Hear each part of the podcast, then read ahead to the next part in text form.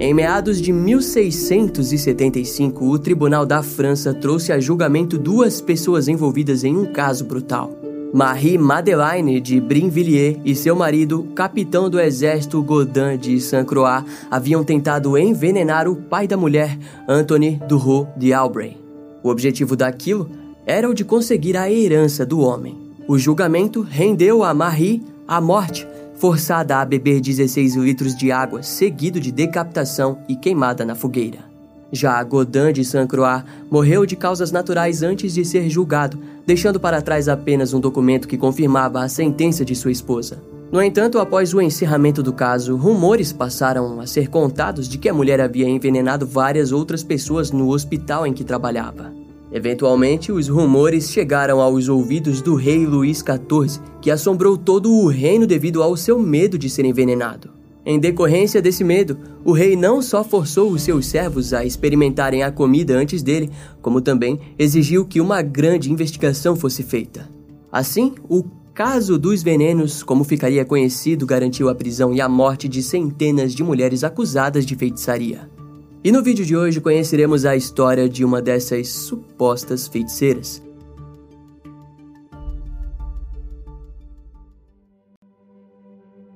Depois de anos de investigação, em 1677, um documento foi encontrado que apontava para uma suposta tentativa de envenenamento do rei Luís XIV.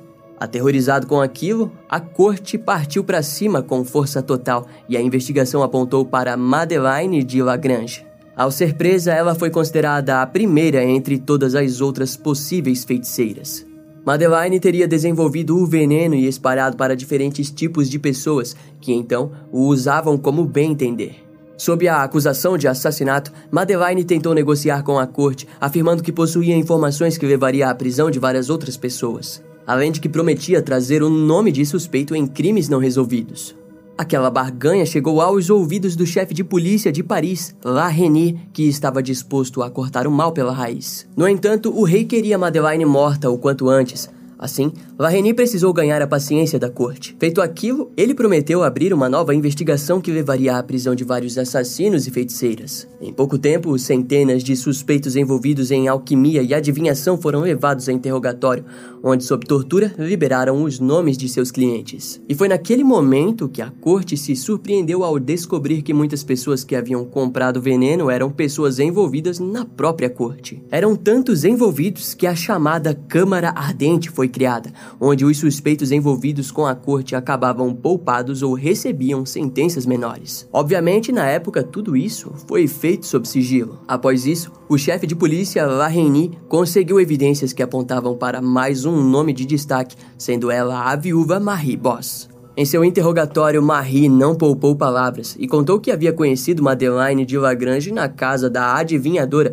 e personagem principal do vídeo de hoje, Catherine Dissier, de 42 anos. Catherine era casada com o joalheiro conhecido em Pont-Marie, Antonier Monvozat. Desde seus nove anos, Catherine sempre se viu inspirada na adivinhação ou leitura facial, e ao longo de sua juventude e fase adulta, ela conseguiu dinheiro com esse tipo de trabalho. Catherine estudou vários livros sobre fisiologia, quiromancia e profetizava boas novas para os seus clientes, o que muitas vezes garantiam que eles voltassem. No ano de 1665, suas práticas foram duramente questionadas, mas ela conseguiu apresentar e defendê-las como puras e aceitas pelos padres de São Vicente de Paulo, em Paris. Nos anos seguintes, Catherine arrecadou uma boa riqueza através de atendimentos a clientes ricos, mas seria apenas durante o caso do veneno que a verdade por detrás de suas práticas viriam à tona. No dia 18 de fevereiro de 1676, na residência de Marie foram encontrados documentos que apontavam para uma mulher chamada Vigarot, conectada com Catherine. Vigarou contou para os policiais que Catherine era uma mulher diferente e a descreveu como insaciável, pois estava em diversos relacionamentos amorosos com membros da corte.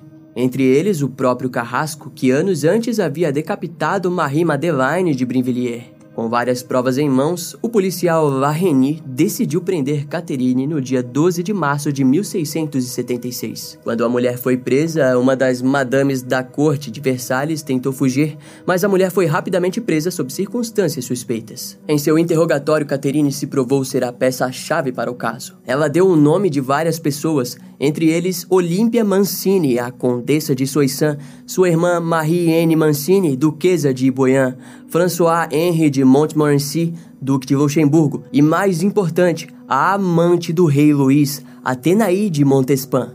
Diferente das outras centenas de pessoas, Caterine não precisou ser torturada e mesmo assim garantiu a confissão de que Atenaí havia comprado afrodisíacos com ela, com o intuito de conquistar a paixão do rei.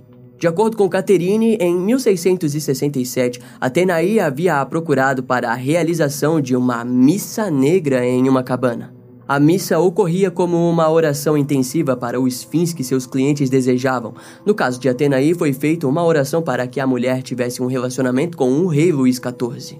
Dito e feito, a mulher conquistou o coração do rei e com isso Caterine garantiu um bom dinheiro para si. Foi assim até 1673, quando o rei Luís perdeu o interesse em Atenaí. A mulher novamente procurou por Caterine, que recorreu a uma série de missas ao lado do seu amante e mago Etienne Guibourg. Em uma dessas missas, Atenaí chegou a ceder o próprio altar além de comprar diversos afrodisíacos. A missa supostamente teve sucesso, pois a mulher retornou à procura de Caterine apenas em 1677. Contudo, Atenaí estava obcecada e pronta para matar o rei Luís XIV caso ele não ficasse permanentemente com ela. Por sorte dele, suas tentativas foram falhas e logo depois o grande inquérito do caso dos venenos surgiu para levar Caterine Dessier a julgamento. Além do mais, Catherine foi conectada a vários outros tipos de rituais, e é nesse momento que a história se junta à lenda. De acordo com o livro Sex with Kings, de Eleanor Herman, os investigadores encontraram cerca de 2 mil restos mortais de crianças no jardim de Catherine que supostamente haviam sido usados em suas práticas. No entanto, no livro The Affair of the Poisons, de Anne Somerset, isso é contestado e a mulher afirma que nunca houve uma investigação no Jardim da Criminosa. O fato é que todas as fontes concordam que na residência de Catherine foram encontradas unhas humanas, sangue menstrual, arsênico, vitríolo e pó de camarão. Na época, o sangue menstrual era considerado algo afrodisíaco e também venenoso. Pouco tempo depois, ainda sob interrogatório, Catherine liberou o nome de pelo menos 400 pessoas de Paris que estavam envolvidas em envenenamentos ou que haviam comprado algo dela. Em um determinado momento, Marie Boss e Catherine foram postas na mesma sala, onde passaram a se acusar violentamente. De acordo com Marie, Catherine havia vendido diversos venenos mortais para duas mulheres dentro da corte, além de ser responsável por diversos abortos. A conversa rendeu a prisão de duas mulheres da corte, sendo elas a senhorita Drew e a senhora Leferon. Quando a prisão foi anunciada, a comoção pública foi mais do que visível. No dia 28 de abril de 1679, Marie Boss e Vigarou foram as primeiras a serem levadas ao tribunal em Notre-Dame. Junto a elas estava uma mulher chamada Ferri, que estava sendo acusada de envenenar o seu marido com venenos feitos pelas mulheres. Em Notre Dame, enquanto seguravam um peso de um quilo e usavam cordas em seus pescoços, ambas entregavam mais nomes e levaram à prisão de várias pessoas, entre elas o Marechal de Luxemburgo. Mais tarde, as mulheres foram novamente levadas para a tortura, onde Vigarou acabou morrendo de congestão cerebral. Ferri foi sentenciada a ter o pulso direito cortado antes de ser morta. Eventualmente, Marie Boss e Ferri foram queimadas vivas em Notre Dame e seus filhos obrigados a assistir. Com a morte das três mulheres, a corte percebeu que entre todos os nomes que surgiam em suas confissões, elas garantiam a seus torturadores que Catherine Dechier era uma mulher muito mais perigosa que todas elas juntas. Durante os anos de atuação, Catherine construiu um império de lucros retirados de pessoas que desejavam desesperadamente que alguém se apaixonasse por eles, ou que morressem para que eles herdassem a fortuna, ou, em alguns casos, para que os cônjuges morressem para que eles pudessem casar novamente. Para cumprir com os desejos dos seus clientes, ela os submetia a missas e os fornecia amuletos que supostamente ajudariam no processo. Os ingredientes variavam, desde ossos de sapos, moscas, dentes de toupeiras e até sangue humano ou ossos humanos esmagados. No entanto, foi na venda de afrodisíacos que Catherine realmente lucrou. E junto a isso haviam os rituais, que novamente podiam variar dependendo das fontes que você encontrar. Em alguns casos é escrito que Caterine segurava um bebê acima de uma tigela posta no corpo do cliente, depois o matava e o sangue dele servia como a oferenda para que o pedido se realizasse.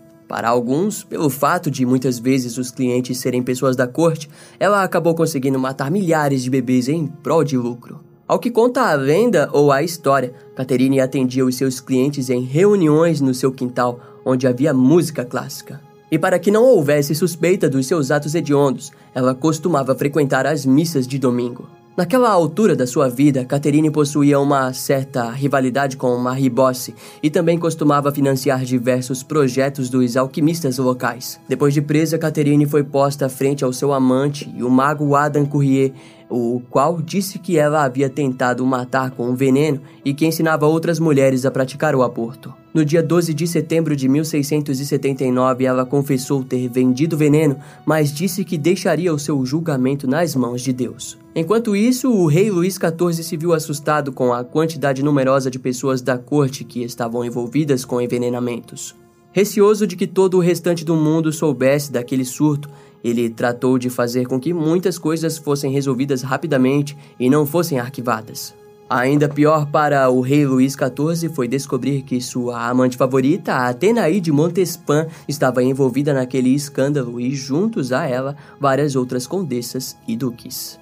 Em outras palavras, o caso dos venenos poderia facilmente se virar contra a própria corte. Irado com a proporção do caso, no dia 27 de dezembro de 1679, Luís XIV ordenou que toda a rede de pessoas envolvidas fosse banida ou exterminada, independentemente da posição, sexo ou idade dos envolvidos. Dezenas de pessoas foram executadas ou presas no mesmo instante. Tudo foi apressado para que no dia 29 de dezembro de 1679, o julgamento de Caterine Eugêne Dessier finalmente ocorresse. Contudo, ele acabou sendo suspenso pelo próprio rei Luís XIV, que desejava extrair mais informações da mulher. No dia 23 de janeiro de 1680, então, ele emitiu vários mandados de prisão para as mulheres da corte e para o Duque de Luxemburgo, porém, todos eles já haviam saído do país em seu conhecimento. Eventualmente, como não havia mais nenhuma informação a ser obtida de Catherine, ela foi finalmente sentenciada à morte. A melhor descrição do dia da execução vem de uma carta enviada pela Madame de Sivigny, datada de sexta-feira do dia 23 de fevereiro de 1680, onde ela escreveu: Eles amarraram suas mãos e, com uma tocha nas mãos, ela apareceu sobre a carroça, vestida de branco. É uma espécie de ritual para ser queimada. Ela estava bastante curada e podia-se notar que afastava o confessor e o crucifixo com violência. Em Notre Dame, não quis pronunciar a Monde Honorable, e em frente ao Hotel de Ville, debateu-se o quanto pôde para sair da carroça. Foi puxada com força, colocada sobre a fogueira, sentada e ligada com o ferro.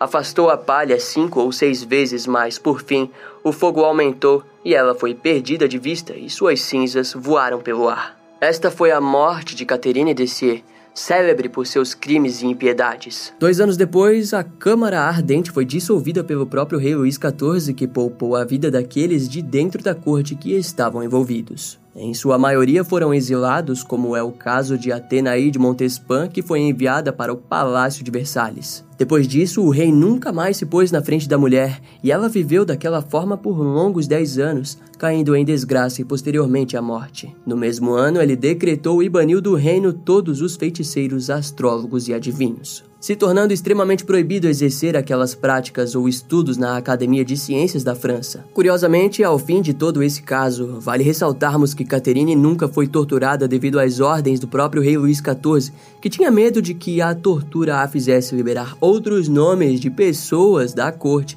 que estivessem envolvidas no caso. Tanto que, ao que contam as fontes, durante o seu tempo na prisão, Catherine dizia aos guardas que ela temia as perguntas sobre suas visitas pessoais na corte real. Insinuação essa que nos faz pensar se a verdade talvez não fosse ainda mais obscura do que a que temos conhecimento. Esse caso vai ficando por aqui. Eu espero que você tenha gostado. Não esquece de me seguir nas outras redes sociais. Meu Instagram é brian.m, com dois M's, E-M-M-E. E não deixe de conhecer o meu canal no YouTube com os episódios mais recentes que irão demorar um pouco mais para vir aqui pro podcast. Eu vou ficando por aqui, até a próxima e tchau.